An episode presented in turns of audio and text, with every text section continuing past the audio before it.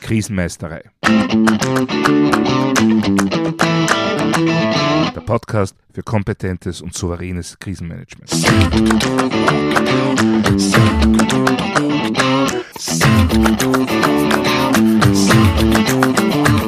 Hallo, ich bin Thomas Prinz von krisenmeistere.at. Ich helfe Verantwortlichen, Krisen souverän und kompetent zu meistern, damit diese nicht zu ihrer persönlichen Tragödie werden. Heute geht es darum, wie ich meine Kraftreserven für eine zu managende Krise gut vorbereiten und im Idealfall sogar noch während der laufenden Krise zumindest teilweise wieder auffüllen kann. In meiner letzten Episode ging es ja darum, was einen besonders viel Energie raubt und wie man das verhindern kann. Heute stehen das aktive Vorbereiten und Auffüllen der eigenen Batterien im Vordergrund. Und dazu muss ich gleich etwas vorausschicken. Weder Ausbildung noch ausreichende Erfahrung gehören für mich zu diesen Top 7 Kraftspendern. Warum? Weil sie einfach die Voraussetzung dafür sind, dass ich meinen Job gut machen kann. Wer keine Ahnung von Krisenmanagement hat, dem nutzen mit Verlaub gesagt auch der tollste Support und das angenehmste Umfeld nichts. Diese Person wird entweder massiv mit Angst und Hilflosigkeit zu kämpfen haben, nämlich wenn sie sich der eigenen mangelnden Kompetenz bewusst ist, oder aber, wenn sie sich für super kompetent hält, ohne es zu sein, und ja, solche Dinge sollen vorkommen, äh, den Erfolg des Krisenmanagements massiv gefährden. Warum sage ich nur gefährden? Nun, weil die Erfahrung zeigt, dass in solchen Konstellationen häufig die nachgeordneten Personen sich massiv verausgaben, um die Situation zu retten.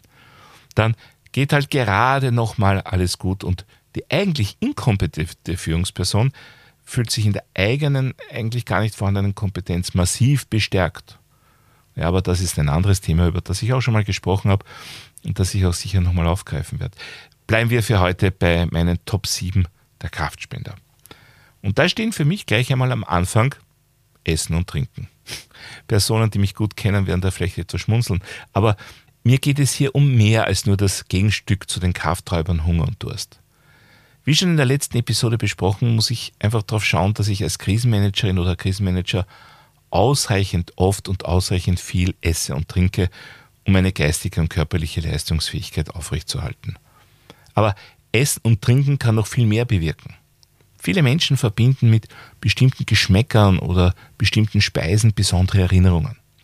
Überlegen Sie mal, ob Ihnen eine Speise oder ein Getränk einfällt, das man vorbereiten oder sehr einfach und schnell zubereiten oder zubereiten lassen könnte und das in Ihnen ein besonderes Gefühl der Vertrautheit des Wohlseins auslöst.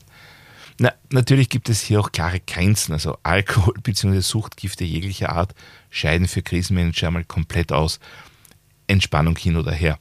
Und besonders komplizierte bzw. raffiniert zuzubereitende Gerichte fallen natürlich auch von Haus aus weg. Aber manchmal gibt es Kleinigkeiten, die einen riesen Unterschied machen. So kenne ich einen Krisenmanager, der immer ein kleines Gläschen Zimt vorrätig hat. Ja, damit pimpt er bei Bedarf seinen ganz normalen, ordinären Automatenkaffee auf und schafft sich so mitten im größten Chaos ein kleines Gefühl des Luxus, das ihm dann wieder ein klein wenig mehr Energie verschafft, ohne dass er dafür irgendwelche enormen Aufwände getrieben hätte. Mein nächster Kraftspender ist Schlaf. In der letzten Episode über diese Top 7 Krafträuber habe ich schon erzählt, für wie wichtig ich es halte, dass man zum Beispiel Entspannungstechniken rechtzeitig lernt, um im Fall der Fälle doch auch etwas Schlaf finden zu können. Was darüber hinaus noch helfen kann, sind so einfache Dinge wie zum Beispiel ein persönlicher kleiner Kopfpolster oder eine Schlafmaske. Vielleicht helfen jemandem Ohrenstöpsel, ganz gleich erlaubt ist, was den Schlaf angenehmer macht und sonst möglichst natürlich niemanden stört. Daher eine ganz praktische, aber dringende Empfehlung von mir. Wenn Sie für Ihr Krisenmanagement die Möglichkeit in Betracht ziehen, quasi in Notquartieren zu übernachten, üben Sie unbedingt auch das, probieren Sie das aus. Der Gedanke, für den Notfall ein Feldbett unter dem Schreibtisch bereitstehen zu haben, mag etwas romantisch-heroisches an sich haben. In der Praxis schaut das dann aber womöglich ganz anders aus.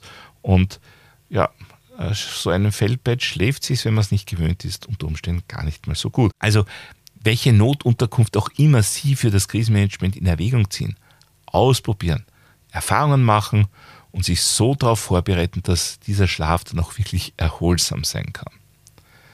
Und damit komme ich gleich zu meinen nächsten beiden Kraftspendern. Sie hängen nämlich inhaltlich ziemlich zusammen. Das eine ist einfach eine Rückzugsmöglichkeit. Irgendein kleiner Ort, ein Büro, ein Kämmerchen, was auch immer, in dem ich zumindest kurzfristig für mich allein sein kann. Das ist aus zweierlei Gründen wichtig. Einerseits kann und wird es immer wieder Situationen geben, in denen man sehr viel Konzentration für bestimmte Planungen und Überlegungen braucht. Das ist sehr hilfreich, wenn das nicht gemeinsam mit zehn anderen Stabsmitgliedern in einem lauten Besprechungsraum sein muss. Andererseits ist Krisenmanagement auch eine sehr fordernde Tätigkeit. Gerade wenn das mal länger dauert, ist es sehr angenehm, wenn man sich mal für ein paar Minuten zurückziehen kann. Und zwar nicht nur für konkrete Planungen, sondern einfach auch mal, um kurz durchzuschnaufen, kurz abzuschalten. Wie gesagt, ideal ist dafür ein eigener physischer Raum. Es gibt aber auch natürlich andere Techniken, die einem dazu verhelfen können. Mir zum Beispiel hilft es sehr, mir, wenn es die aktuelle Lage erlaubt, gute Kopfhörer aufzusetzen und ein paar Minuten Musik zu hören, die mir viel bedeutet. Eine entsprechend lange Playlist mit Titeln für die unterschiedlichsten Situationen und Stimmungen habe ich immer lokal auf meinem Handy gespeichert. Und wenn ich dann einmal auch nur drei Minuten in meine Musik abtauchen kann, hilft mir das sehr, mich nachher wieder noch besser fokussieren zu können. Ja, es gibt da noch andere Techniken, die einem helfen können, in einer sehr dichten Krisenmanagementsituation für sich selbst einen gewissen Freiraum zu finden. Ja, und eine solche Technik ist einfach der persönliche Gegenstand. Was ist damit gemeint? Nun, irgendein möglichst kleines Ding, mit dem ich angenehme Assoziationen verbinde, das ich einstecken kann, das ich bei mir tragen kann, das ich vielleicht spüren kann, ohne dass es irgendjemand anderer mitbekommt. Ich selbst habe zum Beispiel ein kleines hölzernes Herz in meiner Einsatzjacke. Ein genaues Gegenstück dazu liegt daheim bei meiner Familie. Und wann immer ich dieses kleine Herz spüre oder sehe, fühle ich mich gleich wieder mehr geerdet und mit meiner Familie verbunden, was mir in anstrengenden, stressvollen Situationen sehr hilft. Und damit sind wir auch gleich bei meinem nächsten Kraftspender. Und zwar sind das gute soziale Kontakte, sowohl im Job als auch privat. Es ist schon klar, als Krisenmanager erfährt man viele Dinge, die man nicht weitererzählen kann oder darf. Aber darum geht es gar nicht. Wir Menschen sind soziale Wesen. Wir brauchen den Austausch mit anderen Menschen und zwar auch in vertrauter, persönlicher Atmosphäre. Wenn sich meine sozialen Kontakte ausschließlich auf meine Führungstätigkeit als Managerin oder Manager reduzieren, dann werde ich früher oder später sozial verarmen. Und letztendlich wird das meine Führungsqualität nicht nur, aber gerade besonders auch in Krisensituationen massiv beeinflussen. Das Märchen vom einsamen Wolf, der niemanden braucht, der sich selbst allein genug ist und trotzdem eine vollkommen empathische, in sich gefestigte, sympathische Top-Führungskraft ist, halte ich persönlich wirklich eher für ein Märchen. Meine Erfahrung sagt mir, je mehr ich in extremen Situationen Verantwortung übernehmen muss, umso wichtiger ist es, dass ich auch sozial gefestigt bin und mich mit anderen Menschen austauschen kann. Ja, mein nächster Kraftspender ist Sinn bzw. Sinnhaftigkeit. Wenn ich davon überzeugt bin, dass das, wofür ich im Krisenmanagement enorme Aufwände treiben muss, wirklich Sinn macht, dann gibt mir das automatisch mehr Kraft, als wenn ich das Unterfangen von Haus aus für sinnlos erachte. Aber Vorsicht, die Sache mit dem Sinn bzw. der Sinnhaftigkeit kann auch durchaus Probleme mit sich bringen. Das ist zunächst einmal die Gefahr der Selbstüberlastung bis hin zur Selbstaufopferung. Je wichtiger meine Aufgabe erscheint, umso mehr bin ich bereit, über meine persönlichen Grenzen hinauszugehen, was letztendlich sogar in gesundheitlichen Schäden enden kann. Oder auch einfach dazu führt, dass man sich weniger Ruhe und Erholung gönnt, als notwendig wäre und sich langsam aber sicher in die Ineffizienz wegen Überlastung vorarbeitet. Ja, Sinn bzw. Sinnhaftigkeit, das hat aber noch eine zweite Kehrseite und das ist die Emotionalität. Denn je wichtiger mir eine Sache ist, je sinnvoller sie mir erscheint, umso emotionaler werde ich womöglich, wenn diese Sache gefährdet ist. Das kann dann natürlich schnell zu Konflikten jedweder Dimension führen. Nicht umsonst gibt es in den Führungsgrundsätzen den Grundsatz der Verhältnismäßigkeit. Wenn die Bewältigung einer Krisensituation mehr Kost oder gar Schaden verursacht als die Krise selbst, dann ist sie schlicht und ergreifend sinnlos. Was aber mitunter nicht alle Menschen so sehen. Und das wird dann natürlich sofort zu einer riesigen Aufgabe für die interne und externe Krisenkommunikation. Ja, was ist nun meine Nummer 7 der Top 7 Kraftspender im Krisenmanagement? Das ist der Humor. Es gibt ja das geflügelte Wort von Martin Möbius, Humor ist, wenn man trotzdem lacht. Und genau das meine ich nicht. Denn es gibt gerade im Krisenmanagement durchaus Situationen, die nun überhaupt nichts Humoreskes an sich haben. Dazu kommt die verheerende Wirkung, die Bilder von lachenden Personen im Krisenmanagement haben können. Gerade in den letzten eineinhalb Jahren gab es da einige Beispiele, die durch die Presse gegangen sind. Man muss also schon gut abwägen, wo Humor angebracht ist und wo nicht.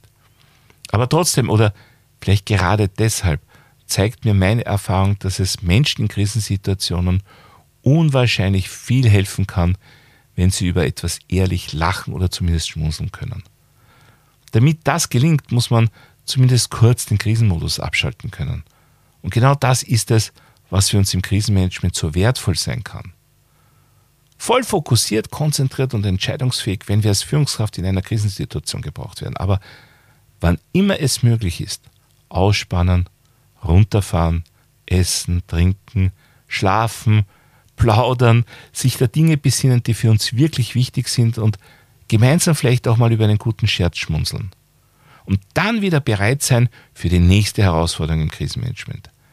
Denn gerade wenn so eine Sache mal länger dauert, Tage oder Wochen nur angespannt, nur fokussiert, nur im Dauerstress, das ist nicht nur extrem belastend, sondern reduziert auch nachhaltig unsere Leistungsfähigkeit.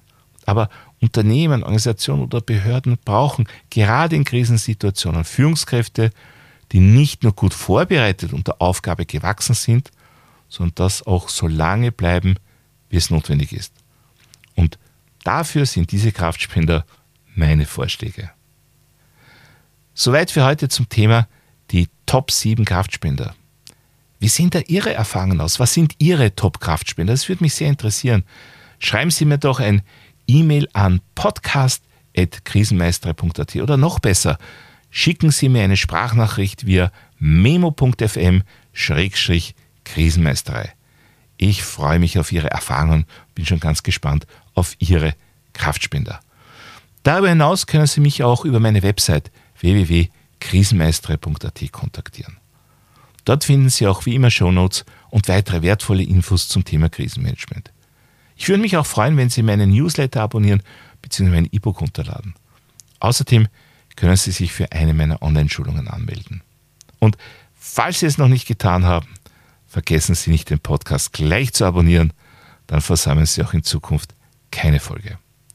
Das war's für heute. Ich bin Thomas Prinz von krisenmeister.at. Vielen Dank fürs Zuhören und auf Wiedermeistern bei der nächsten Folge.